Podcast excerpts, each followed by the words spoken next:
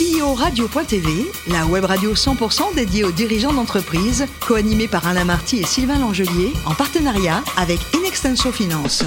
Bonjour à toutes et à tous, bienvenue à bord de CEO Radio. Vous êtes plus de 38 000 dirigeants d'entreprise abonnés à nos podcasts et nous vous remercions d'être toujours plus nombreux à nous écouter chaque semaine. Et bien sûr, vous pouvez réagir sur nos réseaux sociaux et notre compte Twitter, CEO Radio-du-Bas TV. Alors aujourd'hui, nous recevons Olivier Polaire, président du groupe Silène. Bonjour Olivier. Bonjour. Alors Olivier, vous êtes né en Normandie, on va donner même l'année 1964, et vous y grandissez, vous y passez la majeure partie de votre enfance, on va dire? Alors, je passe la majeure partie de mon enfance, j'y passe même la totalité de mon enfance, puisque le départ euh, sera pour l'armée, puisque je voulais être pilote de chasse nourri au tanguy et à la verdure depuis la plus tendre enfance et donc je rentre à Bretigny pour euh, en sortir euh, bah, malheureusement par la petite porte. Et pourquoi? Bah, Problème de vue. Et ah. donc ça, pour pilote de chasse, ça passe pas. D'accord. Et ça vous est passé l'envie de, piloter? Non. ah non, non, non, euh, Je, je m'y suis remis quelques années plus tard et donc j'ai mon pas variable train rentrant. Bon, on en reparlera peut-être un petit peu plus tard. Alors du coup, après cette tentative, vous descendez de votre euh, belle Normandie sur Paris, avec quelques sous en poche euh, que vous aurez donné vos parents. Et qu'est-ce qui va se passer alors là? Ben, en fait, je rentre dans une société qui s'appelle Somelec euh, et je rentre pour simplement régler des écrans parce qu'à l'époque, les, écrans sont des, tubes cathodiques que l'on règle avec des petits aimants et on se prend plein de coups de jus sur la THT, donc la, la bobine haute tension. Et donc, euh, ben, un jour, je vais voir le, patron de cette société qui s'appelait Claude Murati en lui expliquant que si on achetait déjà des éclairants déjà réglés, ça m'éviterait de m'électrocuter.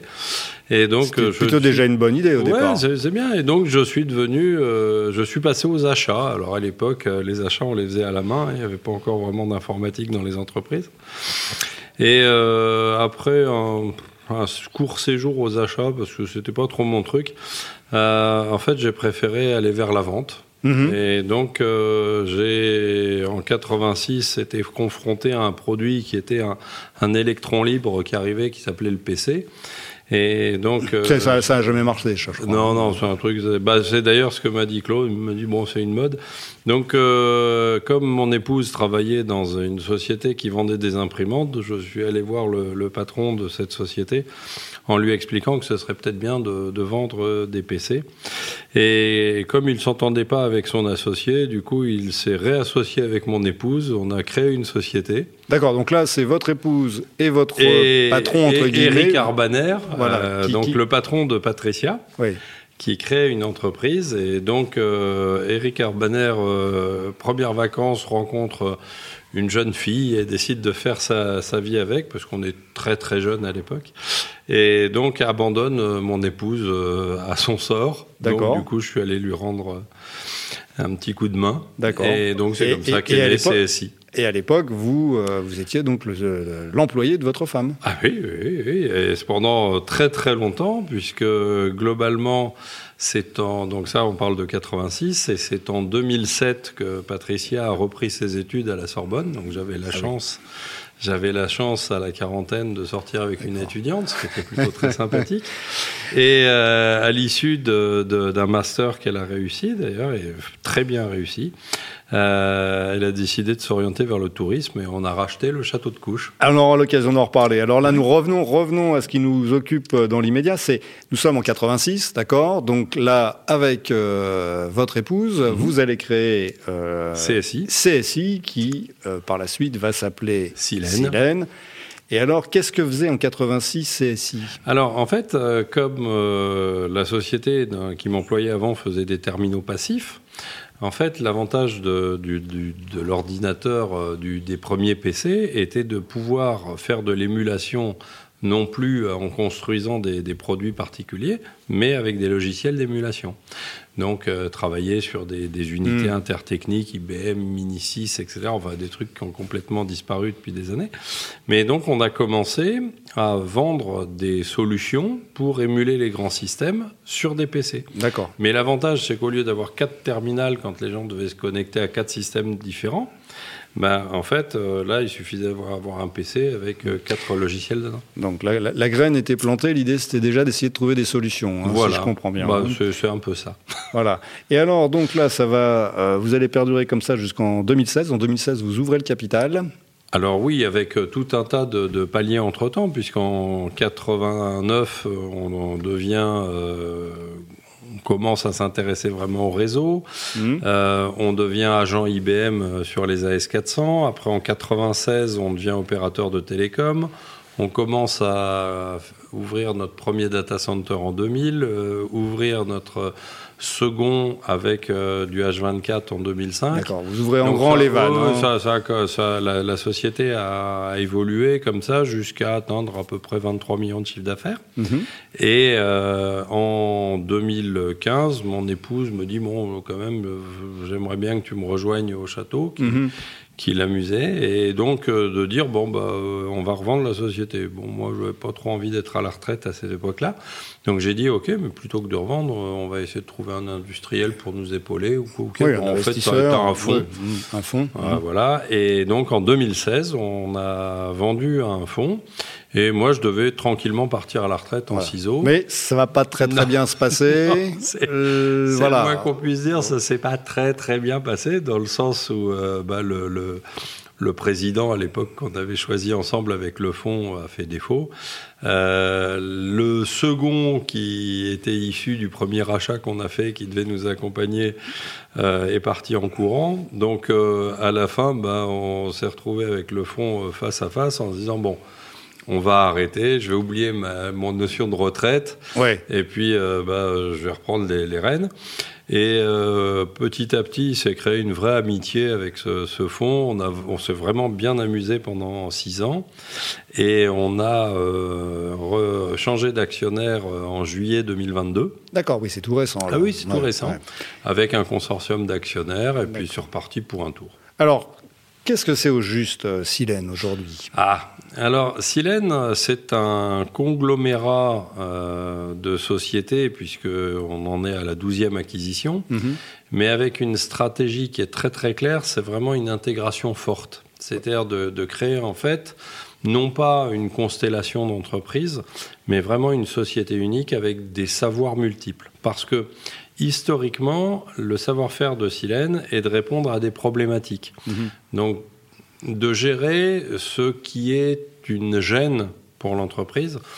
Globalement, au, tout début avec euh, IBM, on était rattaché chez eux à un service qui s'appelait les Clem, à l'agence 308 euh, à côté de Fontainebleau.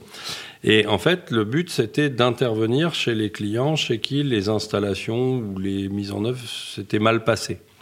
Et petit à petit, c'est devenu une culture d'entreprise, c'est-à-dire qu'on s'est vraiment intéressé à tout ce qui est euh, la dette technologique, le tech refresh, euh, les problématiques de technologie mal maîtrisée, euh, les défaillances d'entreprise parce que euh, soit un sinistre, euh, soit une acquisition, soit au contraire une extraction. Donc on est intervenu sur plein de dossiers, notamment bah, tout, tout, ce qui a été la, la, la séparation de de Suez avec euh, Veolia hmm. ou le, rachat par MSC de la branche euh, africaine. Vous êtes quoi? Vous êtes un, médecin de la tech, un psychologue de la tech pour les entreprises en disant euh, psychologue ou psychiatre, ça défend la gravité chez le client, mais en tout cas, oui, on, est vraiment quelqu'un qui va en fait prendre la problématique du client et le libérer de cette contrainte pour qu'il puisse s'orienter vers son core business.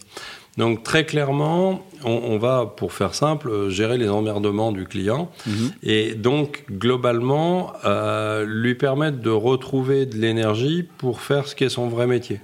D'accord. Comment ça fonctionne, euh, il, y a, il y a des business units? Il y a, Alors, en, fait, il y a, effectivement euh, quatre business units. Une qui est transverse, qui s'occupe vraiment de tout ce qui est euh, coordination, DSI, infrastructure, sécurité, euh, delivery management. Et après, trois BU qui sont plus conceptuels, c'est-à-dire une qui est plutôt orientée vers le client, avec les postes de travail, le négoce, le support, euh, tout ce qui est le collaboratif, la téléphonie, etc. Une qui est plutôt orientée vers la ressource, avec euh, bah, les accès cloud, l'aspect opérateur, le, H24, l'hébergement, etc.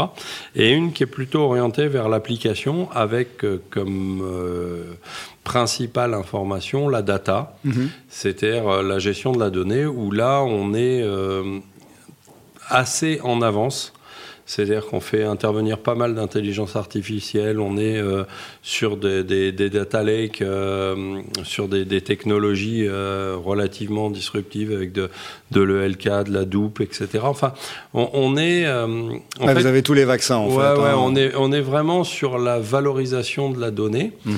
Et en fait, sur toutes ces structures, comme on les a vraiment totalement intégrées, on, on, a passé tout un tas de, certifications, que ce soit l'ISO 27001 ou l'HDS pour les hmm. données de santé, mais également euh, le PCI DSS pour le commerce électronique, etc. Ça, c'est quoi? C'est une obligation euh, qu'il faut détenir ces, ces ah, certifications pour, pouvoir intervenir Non, euh, c'est pas une obligation, mais disons que les, les entreprises sont de plus sensibles à ces hmm. certifications parce qu'elles leur permettent de gérer, en fait, enfin, de considérer comme l'intervenant comme un tiers de confiance. Et comme il faut comprendre que on est souvent dans la résolution d'incidents, mhm. en fait, il est extrêmement important que l'entreprise cliente nous considère comme un partenaire, quelqu'un qui apporte une médication, une rémédiation, plutôt qu'un fournisseur. Enfin, c'est une entreprise qui nous considère comme un fournisseur n'a pas compris en fait quelle est la valeur de Silène. Oui, oui. Donc, euh, et alors du coup, ça veut dire que ces business units, elles servent qui Qui sont les clients de, de Silène aujourd'hui?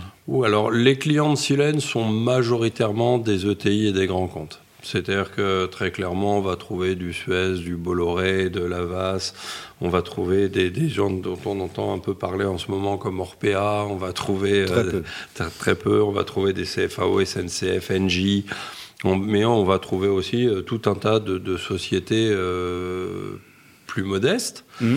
Mais en fait, on, a, on a quand même, je dirais, de, du fait de la, la problématique à laquelle on répond, euh, il faut que ce soit déjà des entreprises d'une certaine taille, parce que une, PME en fait a assez peu de problèmes. Hmm. C'est hmm. relativement simple.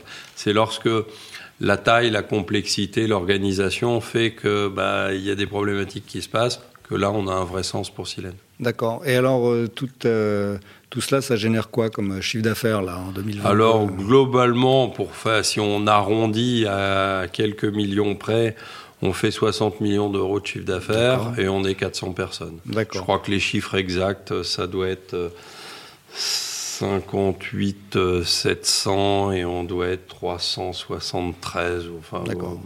je, vais vous poser une question euh, qui fâche, euh, parce que vous êtes dans la tech. Euh, l'index parité homme-femme, il est comment chez vous? Ah, C'est un index extrêmement intéressant qu'on arrive à, on arrive à le satisfaire dans quelques rares services, parce que en fait, il est, si on prend des cellules comme le H24 ou les cellules d'infra, etc., c'est, en fait, c'est pas le, le, faute de, de, vouloir accueillir des, femmes. Au contraire, même, euh, on serait ravis. Le, problème, c'est que déjà, on n'arrive pas à recruter. Mm. Et à tel point que, en fait, on, on a une politique euh, d'emploi qui est largement plus dynamique dans les territoires. C'est-à-dire que à l'heure actuelle, on emploie majoritairement sur Bordeaux, sur oui, ça. vous Très, très, vous avez une ah spécificité, ah hein, Silène, c'est que vous n'êtes présent qu'en France. Oui. Euh, est très voilà, est très ancré localement. Absolument. Euh, alors, justement, dans quelle ville vous êtes bah, en, fait, alors, euh, on est à Saint-Brieuc, on est à Lille, on est à Troyes, on est à Strasbourg, on est à Lyon, on est à Montbéliard, on est à Bordeaux. On va bientôt s'implanter à Nantes et on est bien sûr à, Paris. Mais en, fait, euh, pourquoi on est, euh, on est très franco-français et très euh, sur le territoire, très axé sur le territoire? C'est qu'en fait, à l'heure actuelle, on, nous bassine partout avec l'ESG, etc., etc. C'est magnifique. Et en fait, on, nous bassine avec de l'ESG, avec des clients qui vont dans des clouds américains et infogérés par des Indiens ou des Polonais. Hmm. Euh, c'est clair que la responsabilité sociale, elle est excellente. Mais euh, non, non, nous on opère en France à partir de data centers qui sont français avec des équipes localisées en France. Et quand on parle chez Silène de nearshoring, c'est parce qu'on a des opérateurs qui sont à Montbéliard ou, à, Lyon, euh, mais euh, il ne nous viendrait pas une seconde euh, de les mettre en dehors de France déjà et en dehors de l'Europe encore pire. Ça, ça, fait partie aussi peut-être un petit peu de votre démarche RSE qui a, qui, qui a, démarré il y a déjà pas mal de temps. Ben, en, fait, la, la, la démarche, je dirais au, au, départ, qui était plus une démarche écologique parce que le terme n'existait pas encore en fait, c'est une démarche bien paysanne. C'est-à-dire que l'électricité coûte cher. Un data center, ça marche à l'électricité. Donc tous les investissements qu'on peut faire dans, le, dans la virtualisation, la containerisation, le, free cooling, euh, les, onduleurs à haute performance, etc., c'est autant d'économies d'énergie. Et donc, du coup, euh, simplement un, un, détail, mais régler le point de consigne d'une climatisation d'un data center quelques degrés plus haut, c'est des centaines de mégawatts hmm. économisés. Donc en fait, on est très très fiers d'annoncer à l'heure actuelle le, bilan carbone de, Silène, puisqu'on a une consommation euh, globale de nos trois data centers qui représente en rejet carbone à peu près un tiers d'un aller-retour en Airbus à 350 à New York. D'accord. Et en plus, vous prenez le train quand, quand vous vous déplacez. Ah, mais ça, mon papa travaillait à la SNCF, c'est quand même.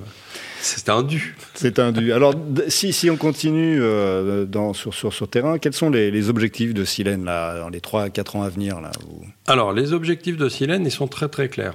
Euh, c'est continuer à la fois, je dirais, dans la, la, percée technologique. Donc là, à l'heure actuelle, on a des enjeux très clairs autour de l'intelligence artificielle tout en conservant euh, la capacité de patrimoine de l'informatique, parce que vous avez encore des gens qui exploitent euh, des, des AS400, vous avez encore des, des, gens qui exploitent des environnements Unix. Et donc ça, c'est sur la partie euh, technologique, avec vraiment un gros, gros focus sur mhm. la data. Et après, sur la stratégie de, de, de croissance et d'extension, c'est vraiment le maillage du territoire. Pour une raison toute simple, c'est que la mondialisation, je pense que de moins en moins de personnes y croient. Et très clairement, quand vous vous adressez à un Breton, bah, il préfère acheter en Bretagne. Quand vous achetez à un Lyonnais, il préfère acheter à Lyon. Quand vous parlez à un, Lillois, bah, c'est quand même mieux si la personne est à Lille. Euh, et, et, en fait, c'est très amusant parce qu'il y a une espèce de contre-coup entre cette mondialisation galopante Mhm. Et en fait, le besoin de de se réapproprier, de, se réapproprier, le territoire, de régionaliser, de trouver des individus avec un contact local. Ouais, Et ça, vous le retrouvez dans, dans vos échanges avec vos clients euh, localement Oui, d'accord. Clairement. Ok, alors Olivier, euh, vous êtes un homme d'action, hein, vous avez voulu être pilote. Alors, c'est quoi le, plus beau métier du monde? C'est Michel Vaillant, euh, le pilote, ou Olivier Polaire, le vigneron garagiste informaticien? Ah, le, plus beau métier du monde, je crois que c'est celui qu'on aime. C'est-à-dire que euh, c'est vrai que j'aime les, voitures anciennes, c'est vrai que j'aime... Vous êtes aussi propriétaire d'un ah, oui, château de couche. Hein, mais, euh. en, fait, c'est vraiment le... J'adore travailler le bois, je, enfin, j'aime faire la cuisine. Enfin, je pense que le plus beau métier du monde, c'est le métier qu'on aime. Et euh, moi, en ce qui me concerne, c'est vrai que j'ai, enfin très clairement, quand je suis sorti de Bretigny-sur-Orge, j'en ai pleuré. Donc euh, c'était vraiment fort. Parce que Et vraiment, on vous sort de Silène? Oh, non, parce que euh, je dirais que j'arrive à un âge où déjà on hmm. pleure moins. Oui, oui. Et euh, en, plus de ça, sur euh, Silène, très clairement, euh, l'entreprise, elle s'est pas construite toute seule. J'ai vraiment d'excellents collaborateurs. J'ai globalement un directeur général qui est, qui est, qui est, qui est vraiment capable de reprendre demain ouais, l'entreprise. Qui est votre dauphin. Hein. Ouais, ouais, clairement. Et en fait, non, le, le Silène a été une formidable aventure, reste une formidable aventure. J'espère sera pendant longtemps une formidable aventure. Mais euh, c'est un métier. C'est un métier. Euh, l'aviation était une passion, la, mécanique est une passion. Euh, le vin, et bien sûr le vin, et la gastronomie. eh bien, merci beaucoup, Olivier. à bientôt. Merci. Au revoir. Fin de ce numéro de CEO Radio. Retrouvez toute notre actualité sur nos comptes Twitter et LinkedIn. On se donne rendez-vous mardi prochain à 14h précise pour accueillir un nouvel invité. L'invité de la semaine de CEO Radio, une production B2B Radio.tv en partenariat avec Inextenso Finance.